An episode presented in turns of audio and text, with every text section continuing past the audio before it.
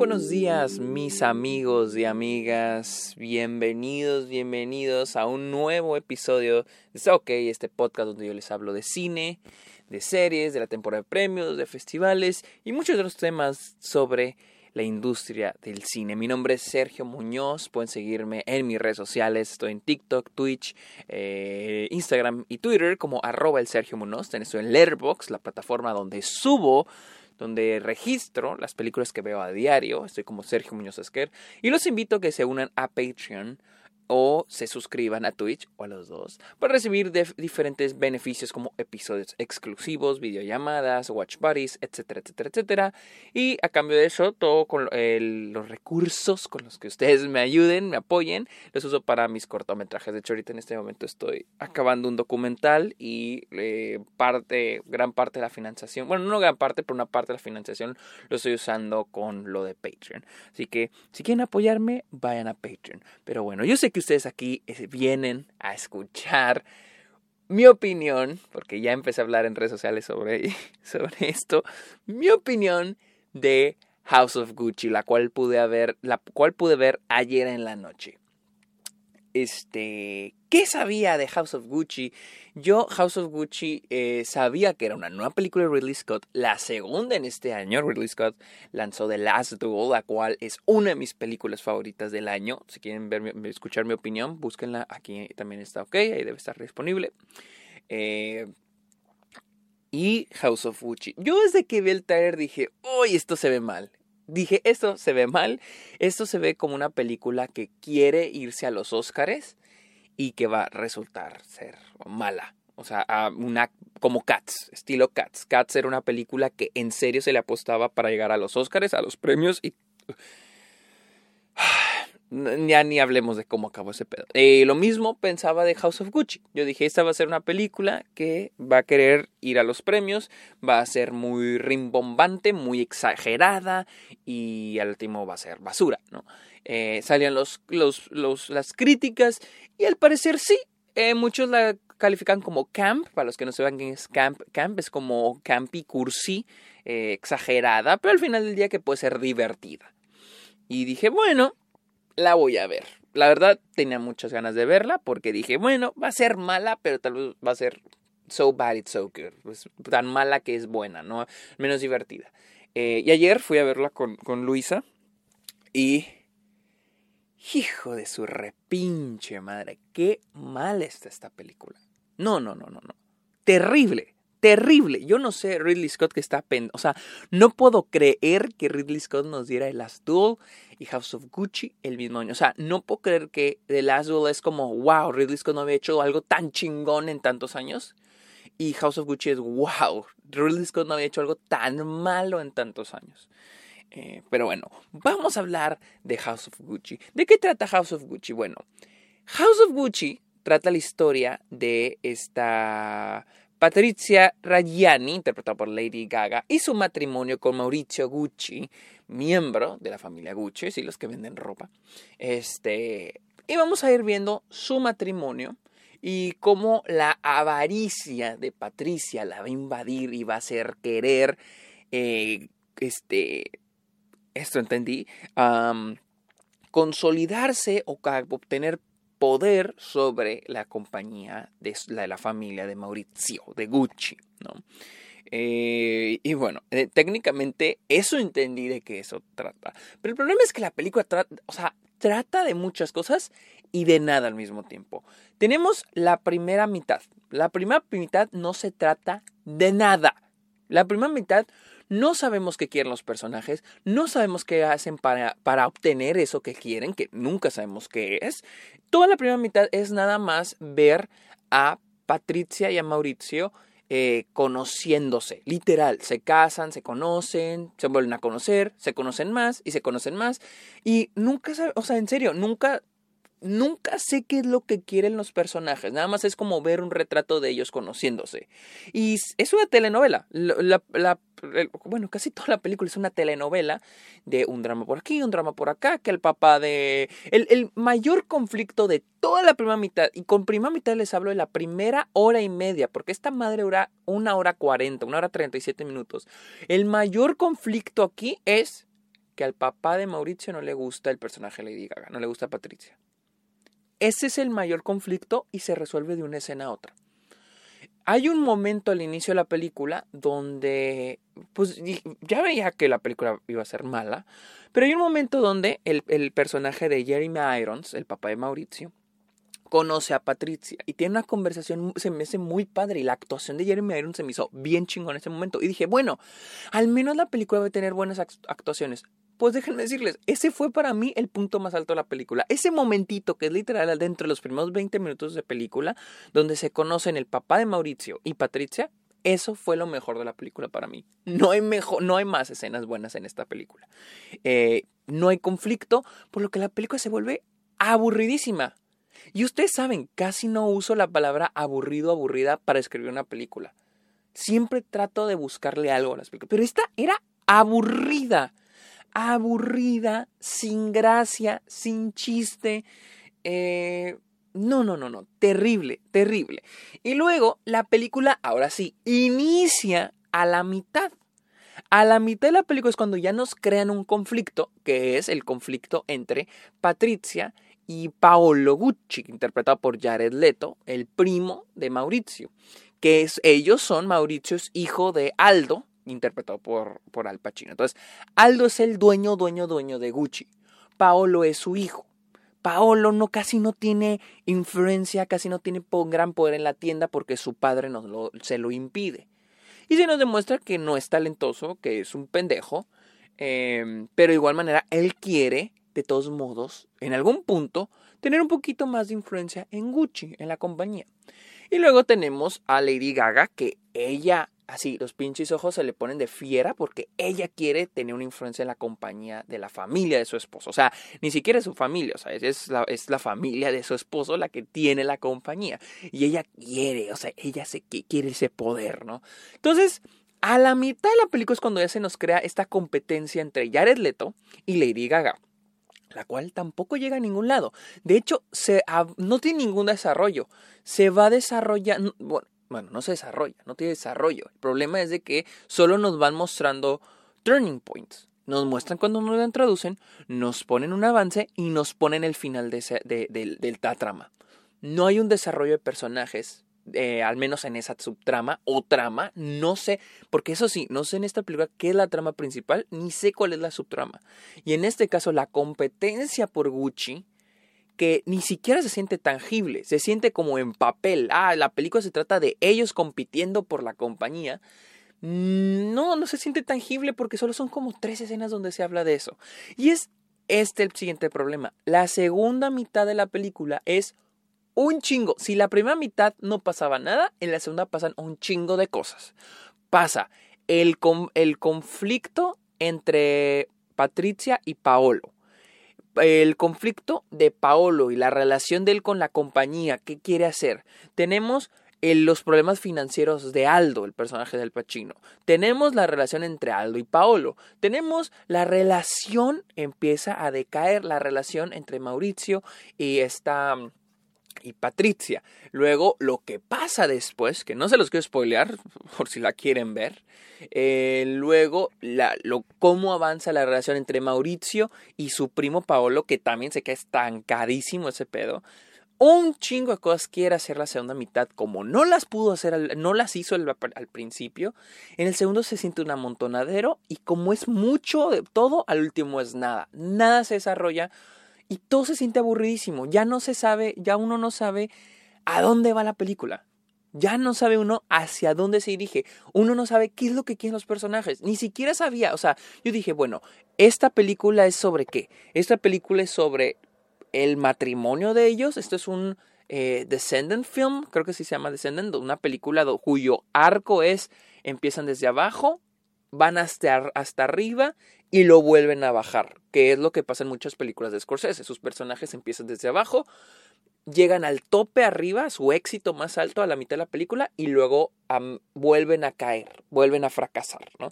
Así son las películas de Scorsese. Y yo creo que este es un poquito así en el aspecto del matrimonio de Mauricio y Patricia. No sabía si era sobre eso, no sabía si era sobre la competencia por la compañía, no sabía si era sobre la moda, no sabía si era sobre eh, Patricia como protagonista. No sé, y, de hecho busco en internet y muchos ponen de que, ah, esa es la historia de Patricia. Pero no se siente así, a veces se siente como la historia de todos, un poquito de todo, y no, no, no, de esa película no. Y lo malo es que se vuelve aburridísima, muy, muy, muy aburrida. O sea, no hay una, no hay una progresión de, escenas, de guion. No hay como que una cosa me lleva a la siguiente y a la siguiente, a la siguiente, que es como un guion debe funcionar. Aquí no, simplemente te han mostrando esto y aquello y lo otro. Y como pierde uno el hilo, no porque no lo entienda, simplemente uno pierde el hilo, ya no, ya no sabes lo que está sucediendo, ya no sabes en qué punto van. Hay un momento donde le dice, ah, estoy embarazada, y a las dos escenas ya tiene al niño nacido, o sea, le dice, vas a ser papá, y a las dos escenas ya tiene al niño. O sea, hay, hay muchas elipsis también. Hay demasiadas elipsis.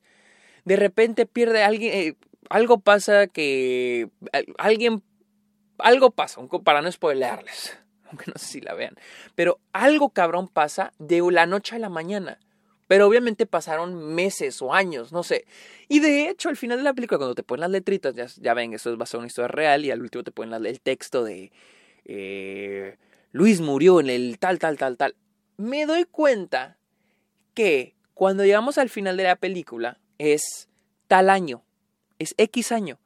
Y al final, cuando nos ponen las letras, nos indican que ciertos personajes murieron, ya, ya se habían muerto, ya se habían muerto y jamás nos lo dijeron. Se murieron ciertos personajes, solo nos dicen que se murieron en las letras. O sea, el arco de esos personajes acabó en X cosa. Nunca supimos que era ese su final. Porque eh, no tiene nada que hacer en esta película. La verdad, por ejemplo, personajes como Al Pacino. El personaje de Al Pacino mm, funciona como un personaje muy secundario. Y es que es un personaje secundario, pero le quieren dar su subtrama. El personaje de Jared Leto funcionaría en otra película. Y es que este es un chingo de películas. Quiere ser lo del matrimonio, quiere ser lo de la compañía. Y al último se siente muy... Les digo, lo del matrimonio, si le hubieran dado el enfoque correcto, hubiera sido un poquito más entretenida. Pero creo que lo del matrimonio es lo que hace que la película se sienta muy, muy, muy aburrida. Ahora, para mí, les digo, hay películas que digo, está tediosa pero al menos hay algo, hay algo, siempre busco una película, algo que me tenga metido, algo que me tenga entretenido. Por ejemplo, algo, una película con la que dije está medio tediosa era la de este, The French Dispatch. Les decía, ya para el final la película se siente tediosa porque pues la historia no es tan engaging, no, no te jala. Pero al menos entretenido con la estética, con los diálogos, estaba divertida, ¿no? No era aburrida, pero era tediosa. Esta película no tiene nada. Nada, nada. En serio, no tiene nada que la salve. O sea, lo único que yo estaba buscando mínimo para que me esté entretenido era la estética, lo visual.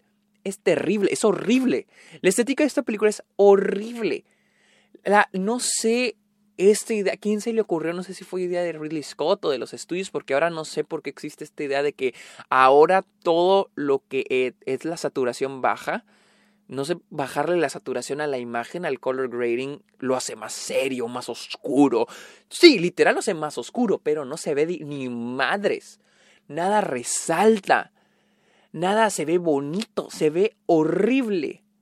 O sea, y yo criticaba las películas de Marvel, que sí, tienen una estética terrible, pero esta película es peor, en serio. Hay momentos donde la, la saturación de esta película es tan baja que, hay unos, unas tomas, hay unas escenas donde cambia a blanco y negro y ni siquiera notas la diferencia.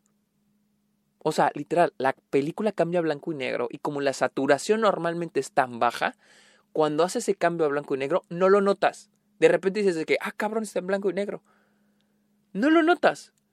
Y es, algo horrible, porque si estás cambiándome una escena blanco y negro es porque quieres que la gente lo note, porque quieres comunicar algo, pero no, no se nota porque todo lo demás parece blanco y negro porque la saturación está bajísima. Unas escenas muy mal iluminadas, o sea, terriblemente iluminadas. Eh, el diseño de producción no resalta porque las escenas están mal iluminadas. Quieren usar, no sé si están usando eh, iluminación práctica Obviamente no lo están usando, no es iluminación práctica, pero ahí la ves, pero está ahí literal, ves las lamparitas iluminando una pared, pero no iluminan los rostros, o no crean una, una silueta, no, o sea, estamos viendo casi puras sombras.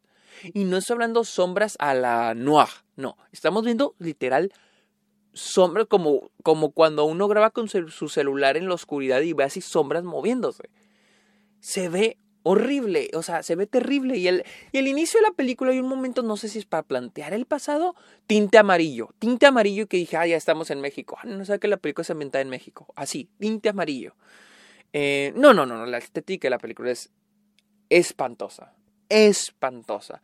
Este, no, no sé a quién se le ocurre esto. Las actuaciones, siento que los personajes hacen lo que, los actores hacen lo que pueden con lo que tienen. Lady Gaga Perdón, Lady Gaga no me encanta en la película. Sé que se está esforzando demasiado. Su acento es horrible. perdón, su acento es muy malo. No sé si está haciendo a Mario Bros. No sé si está haciéndole de ruso. No sé si está haciendo a Borat. O sea, su acento se me, me pareció muy malo. Me pareció muy malo. Su actuación en sí pues está afuera del acento, hace lo que puede con lo que tiene. Es un, también tristemente su personaje es muy malo, o sea, el, el personaje Lady Gaga es muy malo, no por culpa de Lady Gaga, por culpa de la escritura. Es un personaje malo, no solo mal escrito, pero es un mal, es una mala persona. Es una muy mala persona.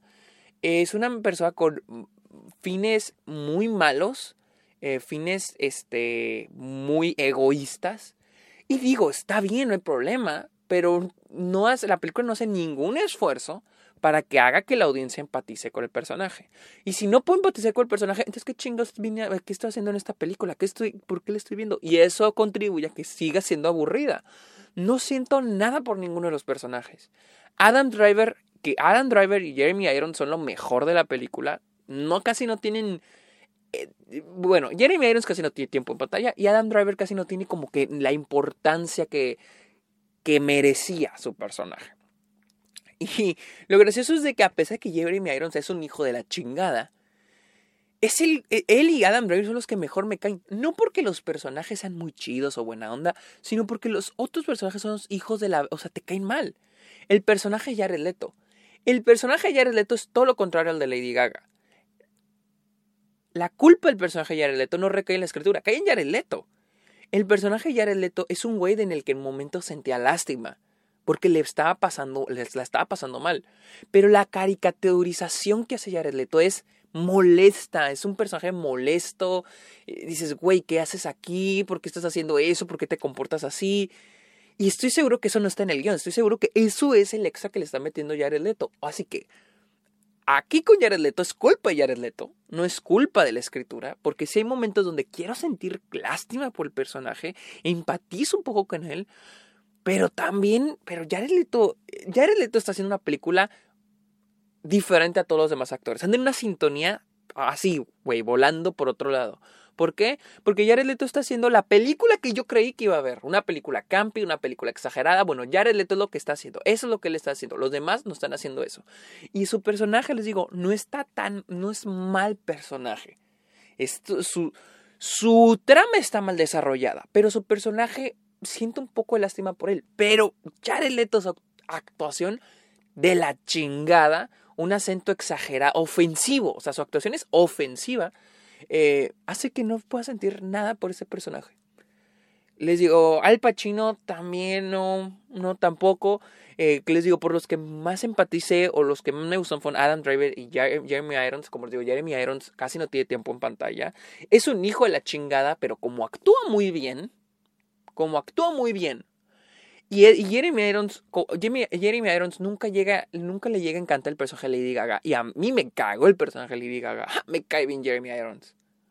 Adam Driver, como no sé, Adam Driver también me cae bien su personaje porque Jared Leto y Lady Gaga me cagan. Se aplicaron eh, inconscientemente lo que pasa con Breaking Bad. Que tienes un antihéroe de protagonista y todos los personajes a su alrededor los haces molestos para que empatices con él. En este caso, como los demás personajes, como Lady Gaga y Jared Leto, sus personajes son molestos en pantalla, pues hasta Adam Driver me cae bien. Jamie Irons me cae bien. Al Pacino te llega a ser molesto. Pues los otros dos güeyes me, me caen bien. Entonces, ah, también les digo, las actuaciones no. No, creo que les digo, Jeremy Irons. Eh, Jeremy Irons sí tiene como que un buen papel, una buena escritura y dura lo que tiene que durar. Adam Driver no, pero hace lo que puede con lo que tiene. Lady Gaga, les digo, no soy fan de su actuación. No es terrible, simplemente. Ah, siento que se está esforzando demasiado y se nota en su horrible acento. Jared Leto ni hablar. Jared Leto es una caricatura. Jared Leto es un chiste, es ofensivo. O sea, les digo, llega hasta el punto de ser ofensivo o sea, ofensivo a los italianos y ofensivo a mi tiempo. Y no, o sea, no, no, no, no, no, no, no, horrible. Esta película es muy mala. Yo no sé qué está pasando por la cabeza de, Ridley Scott. No sé si fue por, por encargo, no sé. Pero esta película es muy mala. Y les digo, esperaría una película mínimo mala, pero buena, o sea, entretenida. Pero no, es aburridísima. Es muy, muy, muy, muy, muy aburrida. Otras dos películas de las que hablé anteriormente que se me hicieron malísimas fueron Eternals y Last Night Soho. Pero de alguna manera siento que a alguna persona Last Night Soho y Eternals la puede entretener. Porque yo Eternals, por ejemplo, la vi con la mentalidad de esto va a ser horrible.